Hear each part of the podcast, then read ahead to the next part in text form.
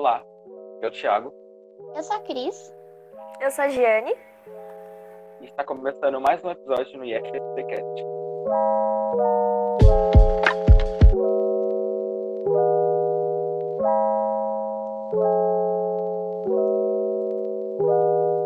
Hoje temos a honra de receber Natália da Chaga, aluna do Instituto Federal de Guarulhos e que, além de ter participado de outras feiras científicas, foi a campeã da FESEG 2019, a Feira de Ciências e Engenharia de Guarulhos, que tem como objetivo fomentar um ambiente de cultura, de pesquisa e incentivar o desenvolvimento científico na cidade de Guarulhos e região. E hoje nos trará uma conversa sobre seu projeto inclusive. É, Natália, para dar início ao nosso podcast, você pode se apresentar para as pessoas que ainda não te conhecem? Oi, gente, eu sou a Natália, sou do terceiro ano de informática. Ah, não tem muito o que falar, né? É, já participei de algumas feiras, tenho esse projeto e é isso. Sucesso para todo mundo. É, então, Nath, né, você tem esse projeto que se chama IVE, Energia Visual Emocional, e você podia explicar um pouco sobre ele pra gente? Eu não vou falar o título todo porque é muito longo, então deixa o título em off, deixa só essa parte bonitinha. E, assim, o projeto IVE, ele é um projeto que precisa ajudar o deficiente visual porque na nossa sala, como vocês sabem, a gente tem o Arthur, que é deficiente visual, e durante todo esse convívio que a gente tem nesses três anos, a gente vê certas dificuldades que antes no nosso cotidiano não eram tão importantes. Por exemplo, quando a gente manda uma foto no grupo do WhatsApp, o Arthur pede para a gente descrever a foto para ele. E às vezes, muitas vezes, ele fala que ele fica incomodado de estar tá pedindo essa descrição, de ter que pedir ajuda das pessoas, porque é algo que você fica meio, de, meio que dependente dos outros, entendeu? Então, o projeto IVE a gente acabou vendo isso. Não só o Arthur, mas também a convivência com o Leandro, que fazia matemática, com aquela palestra da Cláudia Sofia também. Então, todos os detalhes que a gente viu que eram coisas na sociedade que precisavam ser melhoradas. Então, a proposta do projeto IVE é fazer um software que ajuda a reconhecer o rosto das pessoas. Ele vai pegar, por exemplo, uma foto e ele consegue identificar onde está aquela pessoa e quem ela é a partir de um registro que a gente faz anteriormente. E de onde que surgiu a ideia do projeto? Certo. A ideia é, assim, um pouco engraçada. Porque no segundo ano, é, logo assim que a gente trocou de professor, entrou o Robson, e a gente não sabia muito bem como funcionava a matéria dele. Então ele falou assim: olha, vou dar duas opções para vocês, ou vocês fazem um projeto ou vocês fazem a prova. E a gente, né, vamos fazer um projeto, com certeza vai ser mais simples e mais fácil. E a gente acabou juntando aquela ideia que a gente já tinha antes, a proposta do professor. E foi isso que surgiu a ideia, porque logo antes teve a palestra da Cláudia Sofia. Então, com tudo isso, a gente foi juntando as ideias e deu o projeto livre. Bom, e como foi o desenvolvimento do projeto? Quais foram as maiores dificuldades enfrentadas? Olha, o desenvolvimento eu acho que foi a parte mais difícil. Porque, querendo ou não, uma ideia qualquer pessoa tem. Entendeu? Problema é você tirar essa ideia do papel. Porque você fala assim, caraca, é uma ideia legal, mas quando você vai tirar do papel, você vê que não é tão legal assim porque você tem uma ideia e às vezes ela é muito abrangente. Então você tem que ir pesquisando e minerando até você realmente chegar no seu objetivo. Quando a gente começou a pesquisar, até a gente conseguir achar a ferramenta certa para fazer o programa, foi muita pesquisa, foi um trabalho imenso. Que a gente não, realmente não pensou que teria tudo isso. Falou assim: ah, é só jogar no Google aí reconhecimento facial que vamos achar alguma coisa. E realmente não é assim que funciona. Você pensa que é uma coisa simples, mas tem muita pesquisa, porque realmente o, projeto, o nome do projeto é muito grande por isso. A gente foi minerando até chegar no objetivo principal, que é aquela coisa mais restrita. Bom, e vocês tiveram contato com várias tecnologias novas, como por exemplo, inteligência, inteligência artificial. Qual delas vocês acreditam mais ter ajudado no projeto? E qual gerou maior impacto na sociedade? Por quê? A que mais ajudou, assim, realmente foi a inteligência artificial, porque é uma coisa que está entrando muito no mundo tecnológico, né? Se você pesquisar agora inteligência artificial, você vai ver o tanto de projeto que tem com ela, porque é uma coisa que está entrando não só no mercado, mas como as pessoas estão desenvolvendo mais, estão trabalhando mais nisso. É uma coisa que está abrangindo muito no mundo da tecnologia, porque, querendo ou não, a inteligência artificial é algo que as pessoas estão criando para ajudar as próprias pessoas. É, são softwares que vão ajudar um médico, que vão ajudar um enfermeiro, diversas áreas, coisas que a gente não consegue fazer por causa da nossa limitação de capacidade, mas que talvez uma máquina possa ajudar muito no futuro.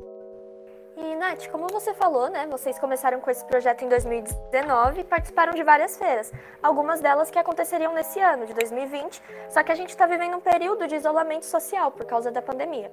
E como está sendo desenvolver esse projeto remotamente? Tem muitas diferenças em relação ao que vocês fizeram quando era presencial? Olha, a diferença é realmente grande porque querendo ou não, sempre tem aquele contato aluno e professor, entendeu? Você tá lá, você tem aquele horário, olha, a gente vai trabalhar de tal horário a tal horário, tem uma disponibilidade maior. E você consegue entrar em contato com a pessoa, vocês estão compartilhando a mesma máquina, vendo a mesma coisa.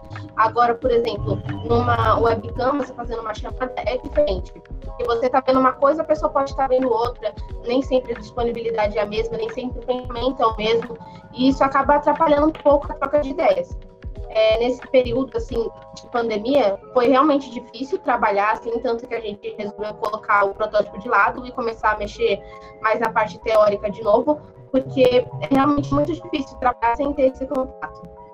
Nath, você está tendo a experiência de desenvolver projeto científico de engenharia no ensino médio?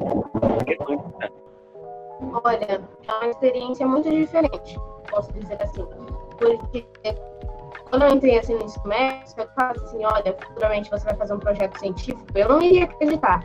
Porque não é algo assim que a gente pensa de um dia para a noite e fala assim, ah não, vou fazer um projeto científico hoje que eu tô com vontade. E não é aquela coisinha de que a gente pega, ah, vou escrever qualquer coisa e, e não é. Você faz uma pesquisa mais profunda, você vê que não é que nem aquele trabalho que você vai lá dar Ctrl C, Ctrl V. É uma pesquisa e você vai aprendendo coisas que você jamais pensou que você olharia. E eu acho que é importante porque ajuda a gente né, no ensino médio a ver como vai ser as coisas futuramente e ter uma ideia da profissão que você vai fazer. Porque um projeto científico não é simplesmente aquele trabalho que você vai fazer, vai tirar uma nota, pegou e esqueceu. Vai ser aquela coisa que você realmente vai ter que aprender e é um conhecimento que fica para você. Então, a partir do conhecimento que você tem, você consegue ver, caraca, eu gostei dessa área. É uma área que eu quero me especializar ainda mais. Então, eu acho que ajuda a dar um direcionamento profissional quem começa a fazer um projeto científico. Além de gerar muitas oportunidades para as pessoas, que normalmente os projetos científicos, dependendo do tema que eles são, geram um impacto muito grande na sociedade. Qual a importância de desenvolver um conhecimento nas áreas técnicas no ensino básico, tanto no ensino fundamental quanto no ensino médio? Olha, eu acho que é do mesmo estilo de você desenvolver um projeto científico, porque vai meio que gerando um direcionamento eu falo porque o meu irmão está no sexto ano e como uma das matérias da grade curricular dele, ele tem robótica. E eu acho que isso vai ajudando no direcionamento, entendeu? Porque você logo de pequeno começa a ter um acesso a essa área técnica, você começa a ver que as coisas é mais do que, ah, não vou para a escola porque só tem matéria chata. Você começa a ver mais oportunidade de entrar em contato com outras matérias que também são importantes, que vão abrir um mercado, assim, né? Já vai preparando mercado e dando para eles o conhecimento de participar de outras áreas. Então, eu acho que é muito importante começar assim, porque no ensino básico, se você já tem essa iniciação com uma matéria técnica, no ensino médio você vai correr atrás de procurar algo parecido, que também vai gerar um certo interesse e abrir mais oportunidades para pessoas. É, e quais são seus planos para a continuidade do projeto?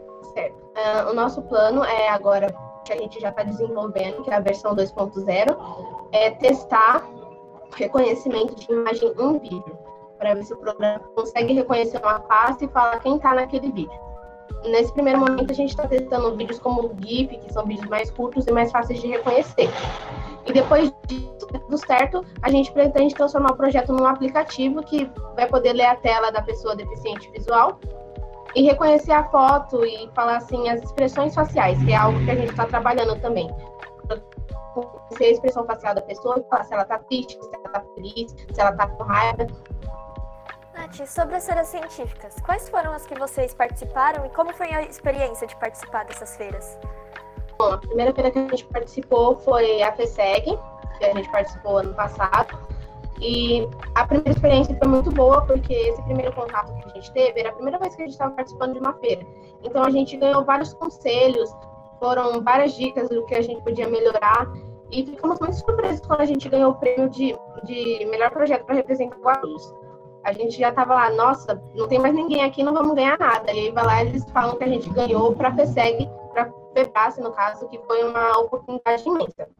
É, por causa da pandemia, a gente não conseguiu comparecer ao USP, né? Acabou sendo um evento online, mas a experiência não deixou de ser tão grandiosa, porque a gente entrou em contato com outros projetos maravilhosos também que ensinaram muito para a gente.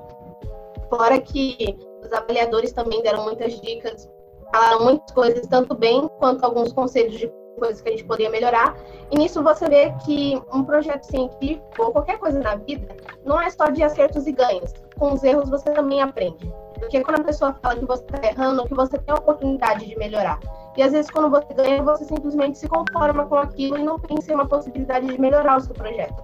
Mas errando, você vê que você pode fazer alguma coisa melhor. Então, eu acho que essas feiras e a FBJC, que a gente participou também esse ano, ajudaram muito nisso. A gente entrar em contato com outras pessoas de culturas diferentes, com projetos diferentes, e que forneceram muito essa nossa experiência pessoal e ajudaram muito no projeto também. E essas feiras, né, elas também são um meio de divulgação científica. E qual você acha que é a importância, né, dessas pesquisas e da divulgação dela, delas na sociedade? Ah, eu acho que assim, a gente tem um projeto com impacto social, se você divulga bem ele, ele vai ter um acesso maior. Por exemplo, esse projeto que a gente trabalha com pessoas com deficiência visual, é um projeto que tem impacto grande na sociedade. Então, se a gente fizer uma divulgação certa, talvez a gente ganhe um patrocínio ou consiga algum meio de divulgar isso e ajudar mais pessoas. Porque a divulgação, ela sempre gera uma oportunidade. Se a pessoa tem a ideia, tem um projeto, mas ela não divulga, muitas vezes essa ideia não vai para frente. Porque, querendo ou não, é a divulgação que traz as pessoas até você. Atualmente, os cortes que a educação vem sofrendo resultam na perda de diversas lutas de extensão de estudo e de iniciação científica, inimindo projetos como o seu, por exemplo. Quais consequências essa desvalorização da pesquisa e da educação trazem para a sociedade?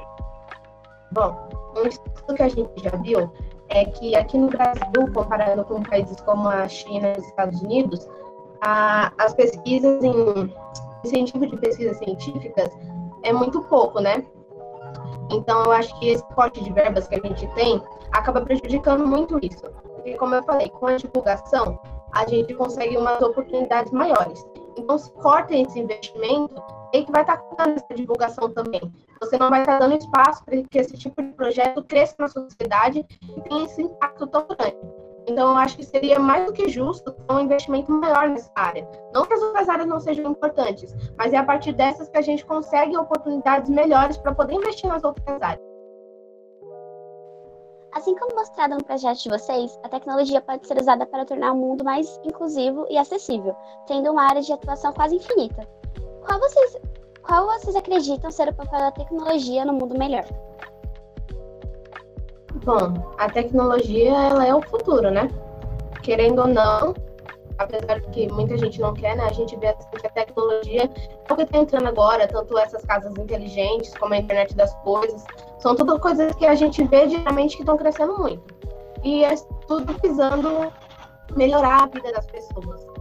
São tecnologias, como eu tinha falado anteriormente, de coisas que a gente não consegue fazer, às vezes uma cirurgia, alguma coisa num serviço médico, que essa tecnologia, essa inteligência artificial que vem entrando na sociedade vai poder ajudar.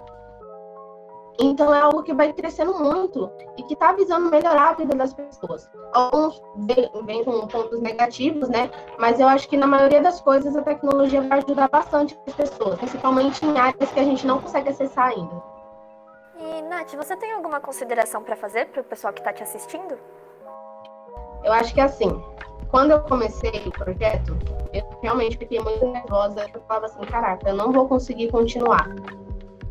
Mas eu incentivo várias pessoas a começar o projeto científico, porque eu acho que é uma oportunidade com uma experiência assim que você não vai conseguir em outro lugar.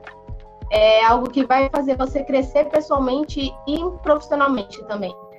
Porque você, como o nosso professor sempre diz, tudo que você aprende, você vai usar na sua vida um dia. Então é sempre bom você trabalhar com esse tipo de coisa. Então, se você tem alguma ideia, algum projeto, tenta colocar no papel e fazer funcionar. Às vezes aquela ideia, se você mostrar ela para alguém, pode dar algum resultado. Então, eu acho que o importante é você não desistir das coisas que você pensa. E também lembrar que é errando que você aprende. Então chegamos no fim do nosso podcast. Queria agradecer primeiramente a Nath, que topou participar com a gente, e aos ouvintes que ficaram até aqui. E é isso. Até o próximo episódio e obrigado. Tchau. Tchau, gente.